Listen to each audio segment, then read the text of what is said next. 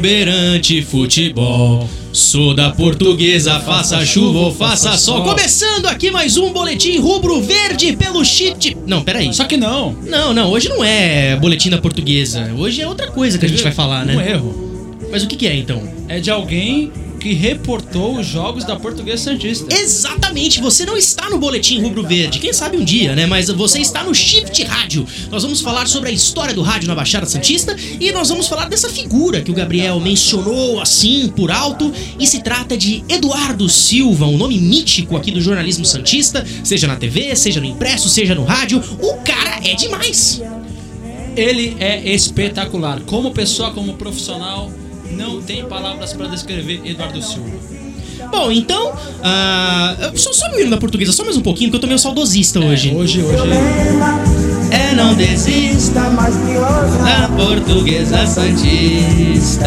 Que beleza, hein, rapaz? Eu gosto desse hino. Esse hino da portuguesa é bonito, é, né? É bem, bem bacana, né? Ah, Histórico, lendário. Verdade, O seu lema. É, não desista. A mais briosa portuguesa santista. Mas, bom, o foco aqui não é portuguesa santista. Vamos ouvir Porque então a deixar a palavra. gente falar, já É, fica- é, é, é, aí viram, Aí aí se vira for. uma mistura que é Aí incrível. só o próprio Eduardo Silva pra vir falar de Portuguesa É, Santista. Não, se, se a gente chamar o Eduardo pra falar só de portuguesa, fio, dá um programa inteiro aqui. Sim. Então, vamos falar sobre a história do rádio em Santos. Ah, a gente vai falar nesses podcasts sobre passado, presente e futuro. O Eduardo representa a parte do passado, pra gente falar os primórdios, os principais locutores, como funcionavam as rádios, um pouquinho da história dele também. Ah, então você vai escutar aí ah, o que disse o Eduardo Silva e é sempre um prazer enorme ter ele aqui com a gente. Então, Edu, a palavra é toda sua. Bom, tudo começa com o rádio AM, né? A, o rádio AM é a escola do rádio no Brasil. É, em Santos, a Rádio Clube de Santos era tradicional, é pioneira. Ela, nos 1.240 kHz, teve auditório no- atrás do antigo Cine Alhambra, para os mais velhos que podem estar ouvindo. A- o prédio da Rádio Clube, na José Cavaleiro 60, era da rua até o fundo. Na primeira parte, escritórios, no fundo, auditório. Programas de auditório famosos, programas de, de, de radionovela. Então, a Rádio Clube foi muito tradicional. Mas na história de Santos, você não pode esquecer as outras rádios, né? A Rádio Atlântica também foi famosíssima, foi da família do Hernani Franco, um grande narrador de esportes. Depois a Rádio Atlântica foi vendida para o Grupo Tribuna. O Grupo Tribuna tinha a Rádio Atlântica, Rádio Tribuna e posteriormente a Tribuna FM. Mas na, voltando à, à história, ao, ao início, né, na rádio, Rádios AMs Atlântica e a Tribuna. A Rádio Cacique também foi muito tradicional, foi a única rádio de Santos que foi ao Maracanã transmitir o milésimo gol do Pelé, que vai fazer agora aniversário, 19 de novembro. A Rádio Guarujá, também da Baixada, foi muito tradicional. Quer dizer, as rádios AMs é que deram o início no Brasil inteiro e na Baixada Santista para a tradição do rádio. Sim. E no passado, seu Eduardo, era muito difícil manter uma rádio? É, o rádio é um veículo que, como a televisão, ele é uma concessão do governo e ele é mantido pela publicidade. Então, é, ele atravessa as crises de acordo com as fases da economia. Quando a economia vai melhor, o rádio, a TV, o jornal, a revista, em termos publicitários, vai melhor. Então, depende do investimento, da, do investimento de tecnologia, do investimento artístico, para você atrair público, o público te dá audiência e a audiência te dá o retorno publicitário. É a engrenagem que funciona assim. A dificuldade de manter é justamente isso, você montar essa engrenagem com gente capacitada e ter dinheiro para administrar. E o rádio vive, como eu disse, de publicidade. Sempre foi difícil, mas com é, como a vida antes era mais fácil, também era mais fácil antes do que hoje se manter uma rádio e uma televisão, com certeza. Uh. Eduardo, a gente vê que o rádio ele passou por muitas transformações, né? através da tecnologia, através das mudanças, e a gente consegue perceber também que os locutores uh, do passado também, da atualidade, mudaram bastante. É, como é que você consegue enxergar essa mudança, é, os locutores antigos, como que eles eram, as ca- características, é, fazendo essa transição dos locutores de antigamente para os dias de hoje? Bom, tudo muda na vida, né? A vida é uma permanente transformação. Então o rádio não poderia ser diferente. Então você tinha um rádio formal, lá no início, um rádio mais padronizado, um rádio que as pessoas iam para o auditório de rádio de terno, gravata, para assistir os programas, né? No rádio onde ninguém aparecia, né? não tinha internet, uma câmera de internet no estúdio como tem hoje, não tinha televisão. Uh, meu pai conta que ia para o estúdio da Rádio Tupi assistir um programa de auditório. Foi um terninho, saía de Santos, pegava o ônibus ou o trem, não me lembro, para poder ver o programa de rádio no auditório. Então isso era muito tradicional. Havia uma formalidade muito grande. É, isso seja no jornalismo, seja no, no esporte, as transmissões esportivas eram mais sérias e eram só narradas, só narrações. O famoso Pedro Luiz, que é um dos gênios da comunicação esportiva, ele narrava com uma, uma metralhadora e dizem que se assemelha ao José Silvério hoje. Ponto. Mas ele narrava, ele descrevia tudo o que acontecia. O Osmar Santos, um pouco antes do Joseval Peixoto e o Osmar Santos começam a colocar nas transmissões, por exemplo, vinhetas, sons musicais que brincavam com, com a situação. É, motivavam, dar o sinal do tempo de jogo, o gol, uma vinhetinha para o gol. Aí o Osmar começa a colocar nas narrações dele músicas, especialmente na época das diretas, na época da polícia, política efervescente, músicas do Milton Nascimento, músicas é, que mexiam com, com, a, com a imaginação do público, já no lado, inclusive, da política, né? Tanto é que o Osmar vira o locutor das diretas já depois, né? Então, a transformação é permanente, como todo mundo na vida. Era mais formal, ficou mais informal. Hoje, às vezes, a gente vê uma informalidade até exagerada em algumas situações. Mas a transformação básica é essa da formalidade extrema, o famoso boa tarde, rádio ouvinte tal, tal, tal, para uma conversa mais coloquial, mais informal, que você se comunica diretamente. E hoje as rádios não vivem nem mais sem o zap, sem a comunicação do, do, do, do, do, do ouvinte. E há uma última colocação. É, no tempo que eu comecei rádio, não é tão antigo como Pedro Luiz, mas nos anos 70, o ouvinte ligava na rádio apenas para citar o nome dele. A Carlota ligou aqui, quero dar um abraço para ela e para a família.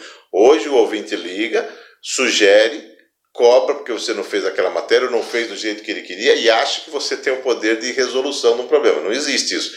Mas ele tem uma participação muito mais ativa, seja na rádio, no jornal, na televisão, na internet, ele quer uma resposta imediata, que nem sempre a gente tem, né? Mas, de qualquer maneira, você tem que aprender a lidar com essa cobrança e com essa é, nova forma de comunicação.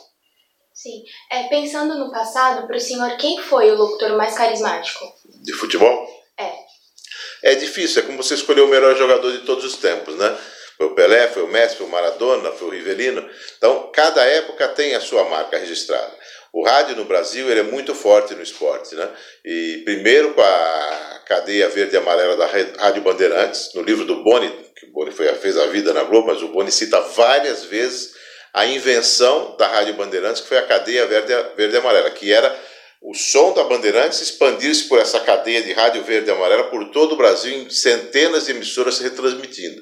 Ali o Pedro Luiz, que é um gênio, Pedro Luiz Pauliero, e o Edson Leite, que além de gênio como narrador, foi diretor de televisão, foi diretor de rádio, criativo, pessoas que traziam coisas do exterior para aplicar aqui, esses dois são os mais marcantes do início, Pedro Luiz e Edson Leite na, na Rádio Bandeirantes. O Pedro Luiz era tão gênio que cada vez uma rádio contratava, ele levava uma equipe inteira junto, de tão forte que ele era, e valorizou o rádio, cada, cada transferência dele, todo mundo ganhava mais. O Edson Leite, como diretor, revolucionou a TV Excelsior, que foi uma grande sacada, ter uma duração pequena por causa da crise financeira, mas era uma grande sacada. Então os dois marcaram. Depois vem a geração do Osmar, que é revolucionária em termos de, de narração. Antes, um pouco do Osmar, tem o Fiore Giliotti, também na Rádio Bandeirantes, depois desses dois gênios, foi outro gênio. Aí o Osmar, com a revolução da comunicação, a facilidade com as palavras, os jingles, as vinhetas, a, a inteligência. Depois o Zé Silvério, que é uma narração mais tradicional, lembrando do Pedro Luiz, como eu disse há pouco. Então, são, se eu fosse elencar os cinco, eu diria Pedro Luiz, Edson Leite, José Silvério, Osmar Santos e Fiore Giliotti. Existem outros muito grandes narradores, porque eu me baseei no que a gente ouve em São Paulo. A Jorge Cury no Rio, Valdir Amaral no Rio, do Elcio Bueno de Camargo no Rio. São nomes que existem. No, no em Minas, tem um locutor na, na, na, na Itatiaia, Alberto Rodrigues, que narra os jogos do Cruzeiro com mais de 80 anos ou com 80 anos. Lá em Minas, um narrador na Itatiaia narra só o Cruzeiro, um narrador, o Mário Henrique, narra só o Atlético Mineiro. São características de cada estado.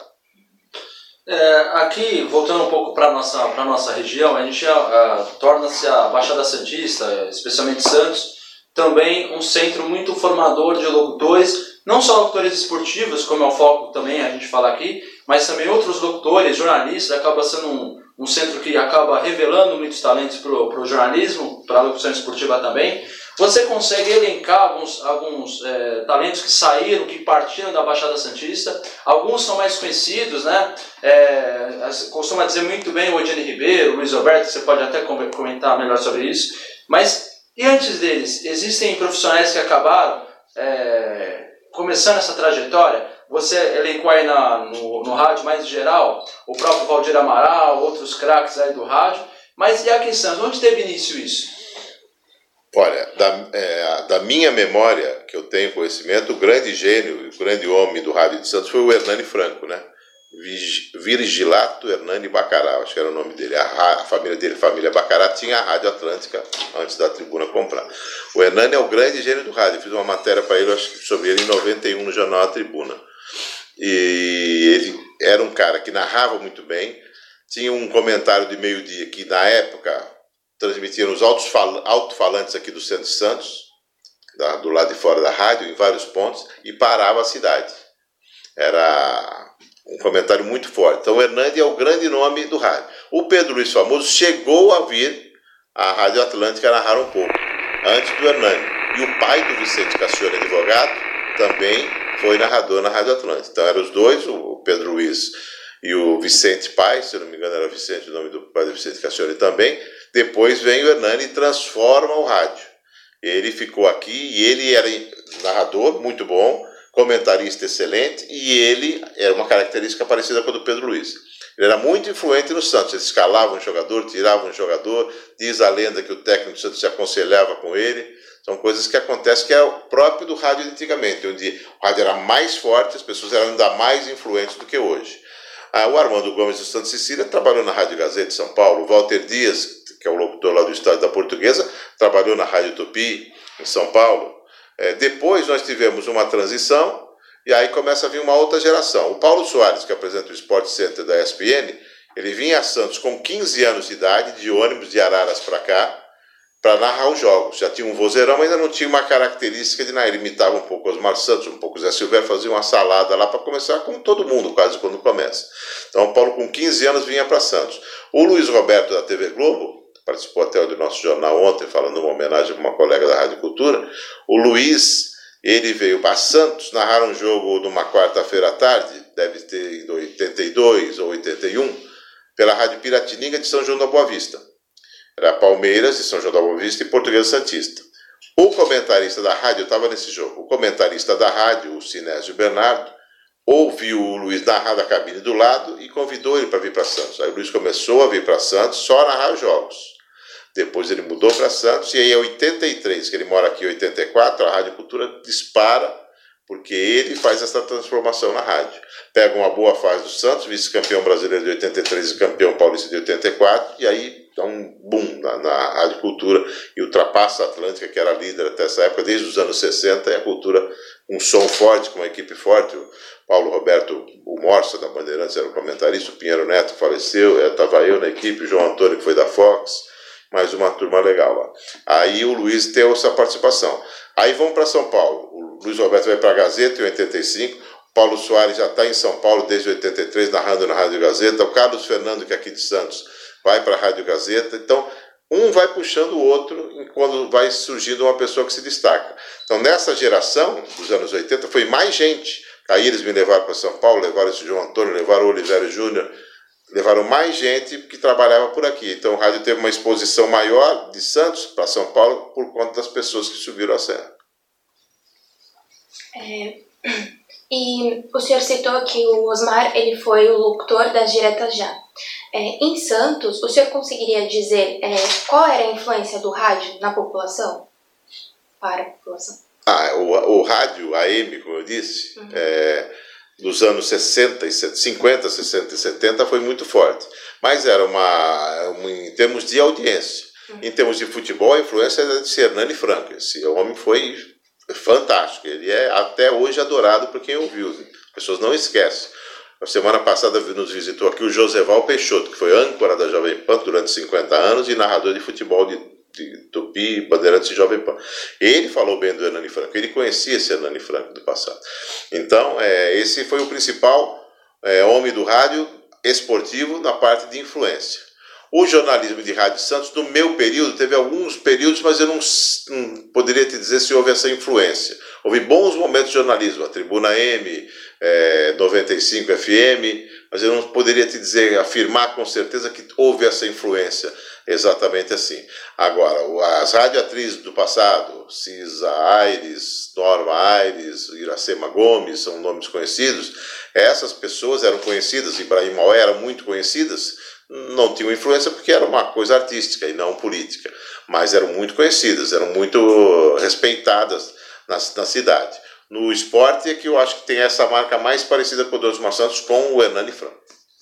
Uh, Eduardo, a gente percebe que uh, você citou que muitos nomes foram revelados aqui de Santos, aqui tem uma rádio esportiva muito forte. Você citou o Luiz Alberto, que é, ao, o comentarista ao participar de Palmeiras, de Boa Vista e Português Santista, partiu dali uma escuta do Luiz Alberto que veio para cá.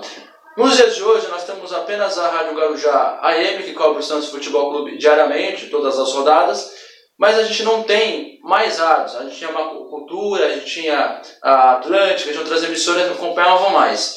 E, e, além disso, a falta também de transmissões na Portuguesa Santista. Como é que você consegue olhar para esse rádio atual, é, ou essa inexistência de mais emissoras no esporte, ou até mais emissoras no jornalismo mesmo, e, e qual que é o futuro disso, trazendo especialmente para cá, para Santos? Bom, é, a transmissão de futebol é uma tradição, especialmente do AM. Né? Nós estamos vivendo um momento de transição em que as AMs ou ficaram digitais ou acabaram.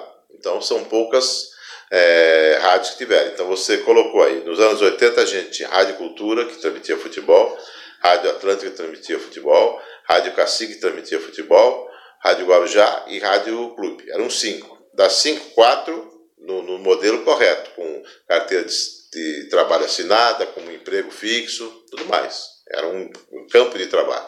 As rádios AMs foram perdendo espaço para a FM, uma revolução no FM nos anos 80, ah, os locutores de FM dos anos 80, de Tribuna e Cultura, como a gente também montou, mostrou aqui numa série, é, esses caras eram artistas. É, não tinha TV regional. E, e, mesmo a TV regional não tem artistas porque mais faz mais jornalismo. Mas esses caras de FM dos anos 80 de Santos eram artistas. Eles iam dos lugares para os lugares, especialmente a Tribuna, Cultura, depois o Guarujá, 95. Então, é, o fenômeno do futebol é no AM. As AMs foram se enfraquecendo. E isso foi desgastando. É, em muitos lugares ainda há a força do AM que ainda faz o futebol. Como as rádios estão transitando todas para o FM, a Bandeirantes vai, que é o maior exemplo dela, tem AM e FM, mas a maioria ouve no FM 90.9, o modelo é esse. Se agora, aqui na região, a gente não ouve mais falar.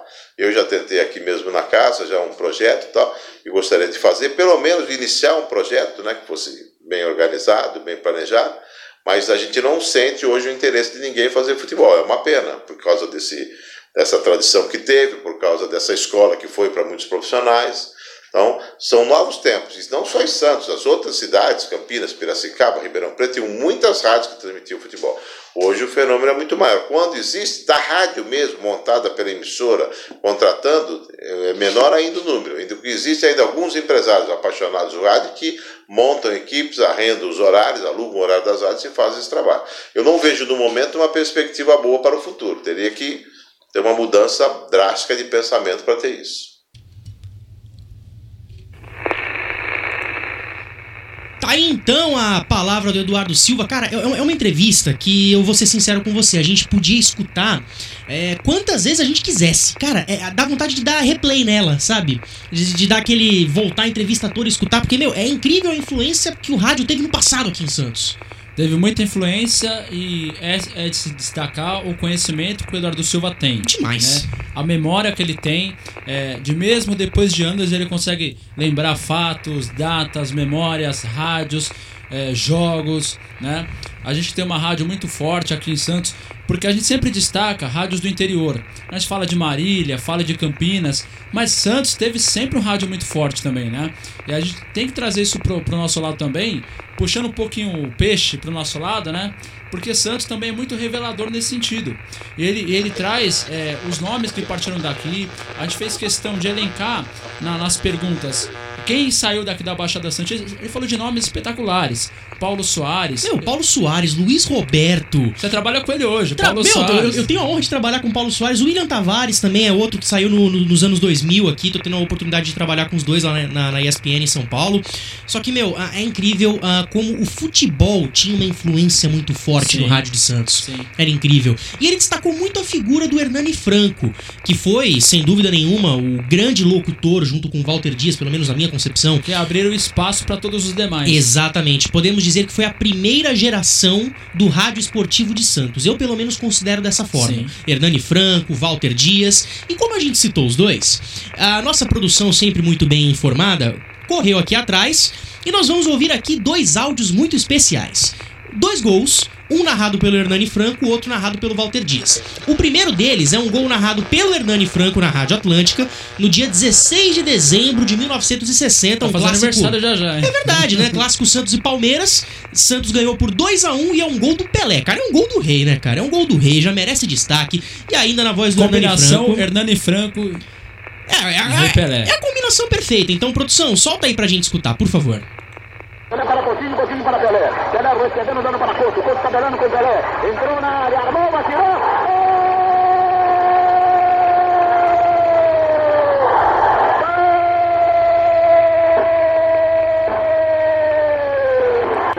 15 minutos de peleja. Vai continuar vencido na etapa complementar. Campeonato à vista.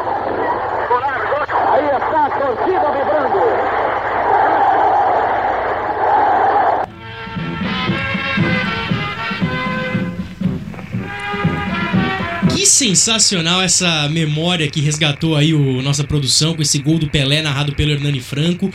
Ah, e você percebe que ele já tinha um jeito de informar, tentando transmitir aquela emoção pro ouvinte, falando: olha lá, não chega a ser que nem os grandes locutores, né? Que nem, por exemplo, quem falava lá: olha lá, olha lá, olha lá no placar.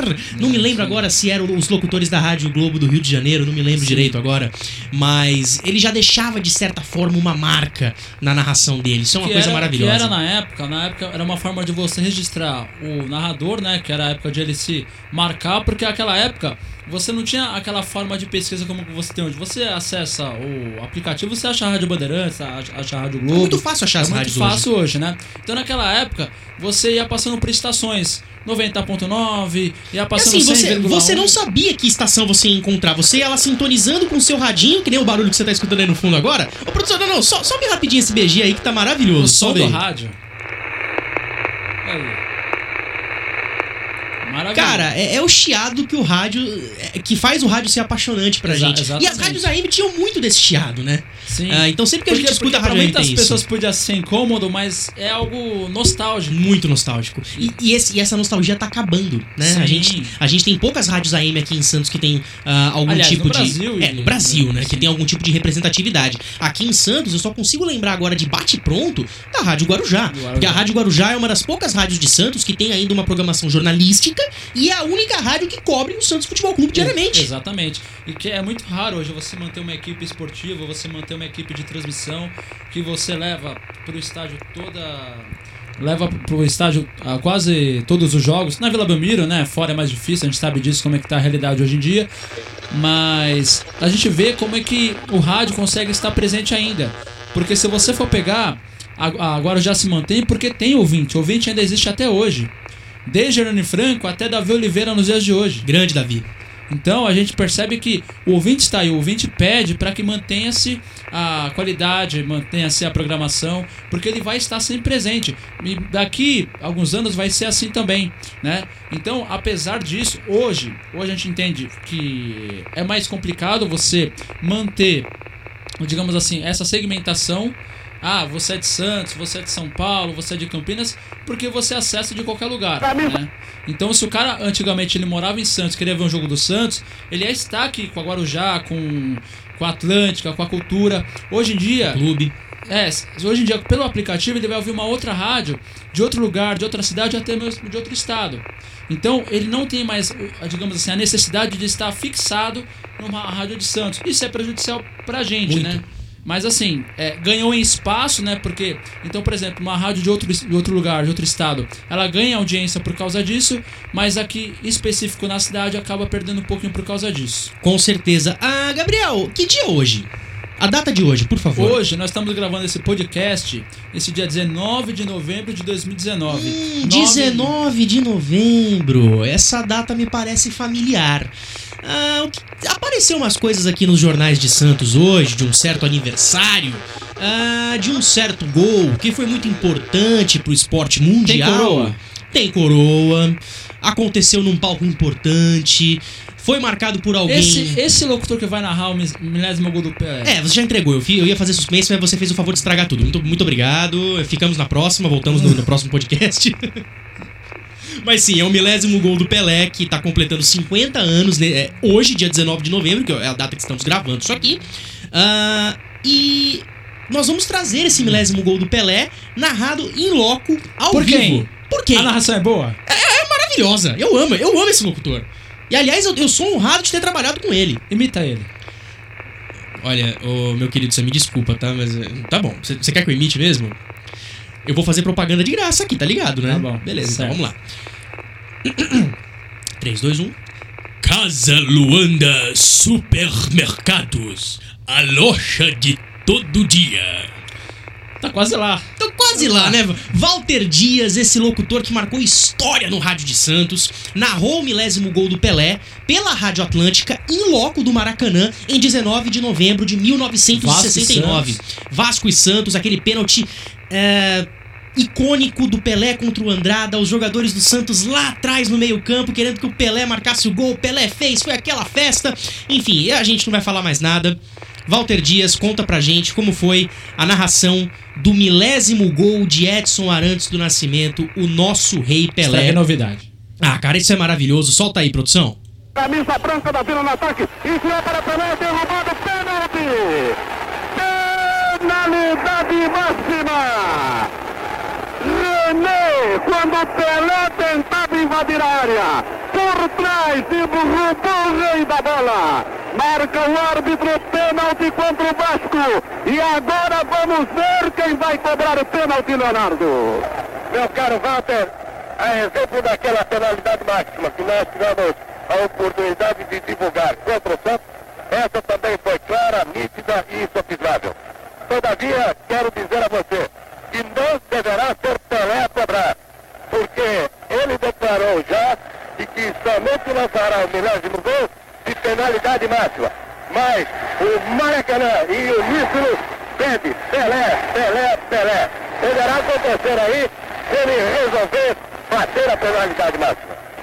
Todo Maracanã pede para que Pelé cobre a penalidade máxima contra o Vasco. O pênalti aconteceu aos 32 minutos da etapa final. Parece que Pelé não quer cobrar a penalidade máxima. Carlos Alberto vai lá para o campo de defesa. É Pelé o que parece quem vai cobrar o pênalti. Carlos Alberto consulta todos os jogadores do Santos. Olha aí, Leonardo Carlos Alberto levando todos os jogadores do Santos para o seu terreno. Pois é, deixaram o Pelé envolvido entre todos os jogadores vascaínos e na fogueira, para que ele possa então, de penalidade, decretar a esse tão esperado, almejado e agora poderá acontecer, milésimo gol. Mas o Pelé não queria conquistá-lo de penalidade, dizendo que o doutor é marmelada. Vai cobrar Pelé a penalidade máxima. Atenção, torcida do Santos. Atenção, todo o Brasil pode sair no milésimo gol de Pelé. A entrada no meio do gol para tentar neutralizar. Pelé na risca de carro para a cobrança. Expectativa em Maracanã. Prepara-se Pelé, pode fazer o milésimo no maior do mundo, o maior jogador de futebol. Manuel Amaro de Lima manda que os repórteres que tentam invadir o gramado retirarem-se. Vai cobrar Pelé a penalidade máxima. Apita o árbitro, correu Pelé, chutou.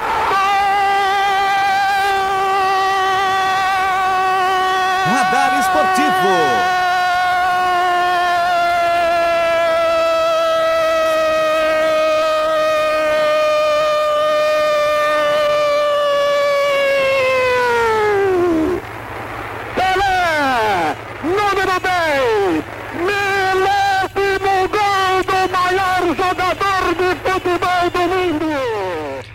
Tá aí então o milésimo gol do Pelé com a edição do pessoal do Radar Esportivo da Rádio Guarujá M1550, que aliás é onde o Walter Dias hoje presta serviço. Oi, o que, que é isso, produção?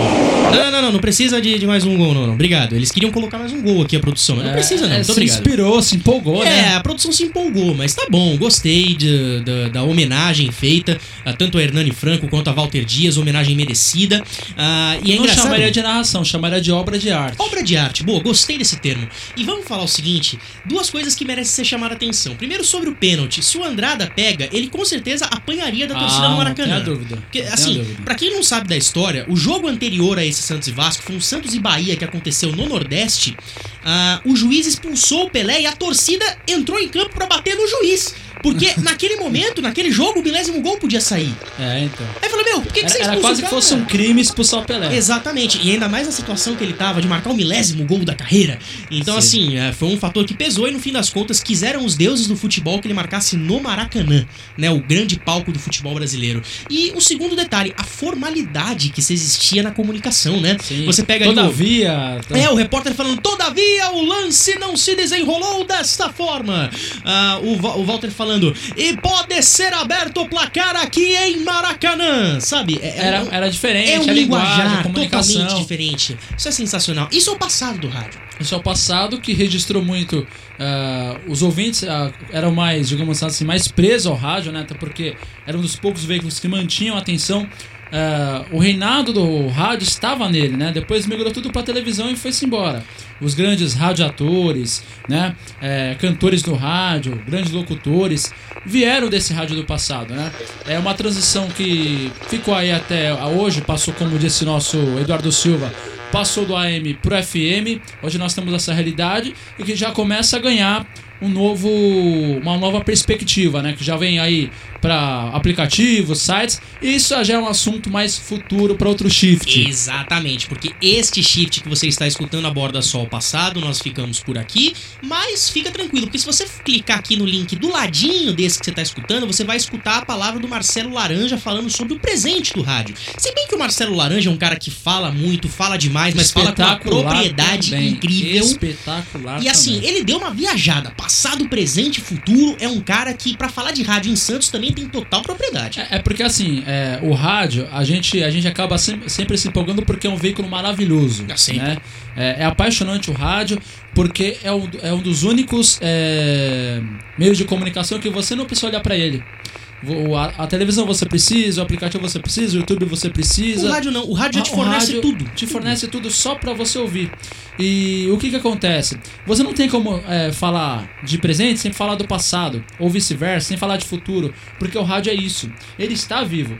Há os profetas do Apocalipse que, que diz que vai acabar o rádio. Não, e, não, não. e não. ele não vai acabar. Não, não, não, não. A cada dia que passa, o rádio está mais forte, é, ele se multiplica, e eu tenho certeza que a partir de todos esses shifts que a gente está fazendo, do passado, do presente e do futuro, as pessoas vão ter uma noção do rádio em Santos, né? Porque às vezes falta esse arquivo, às vezes as pessoas não conhecem. Conhece muito do rádio do Brasil, Uhum.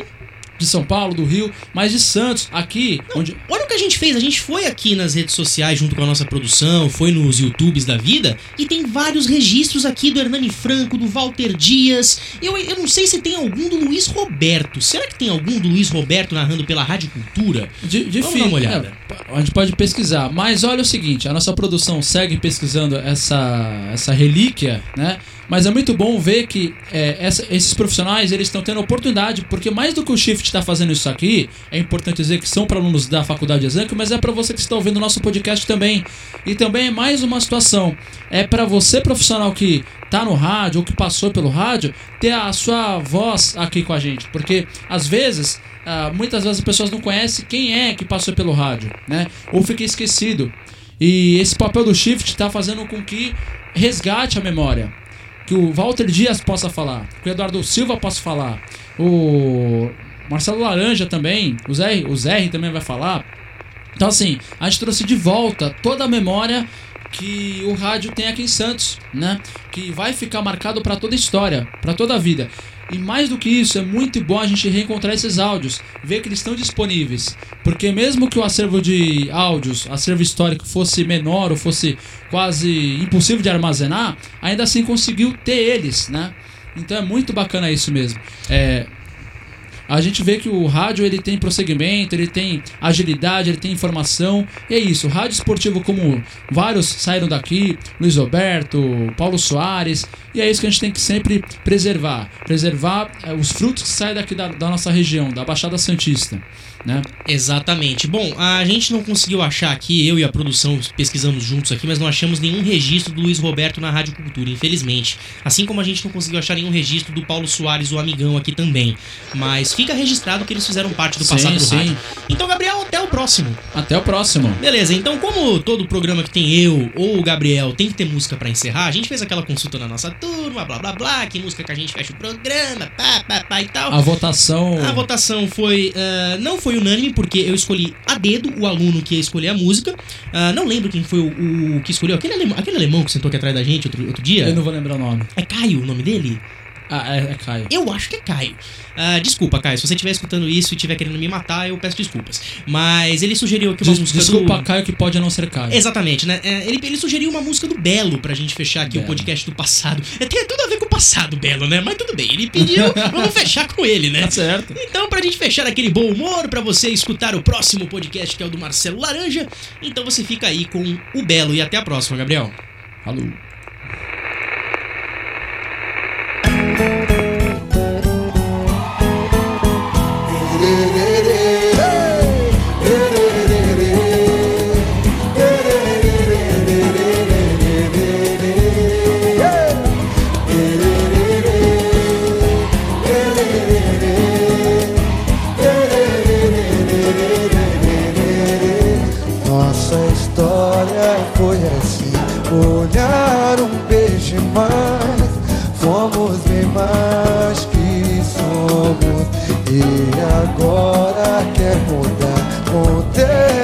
esse desejo Aonde nós chegamos? Queria tanto que você fizesse parte da minha loucura No carro, na rua, na areia do mar.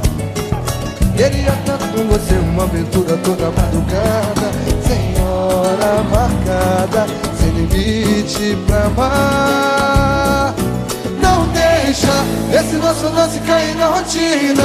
Você tá fugindo dessa adrenalina Que é o tempero da paixão. Aceita, assume de vez essa vontade louca. Em qualquer lugar a gente tira a roupa.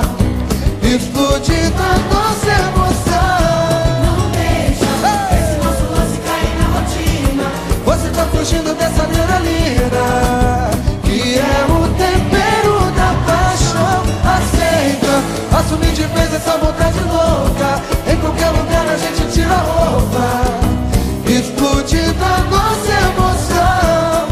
Não tem por que fugir dessa atração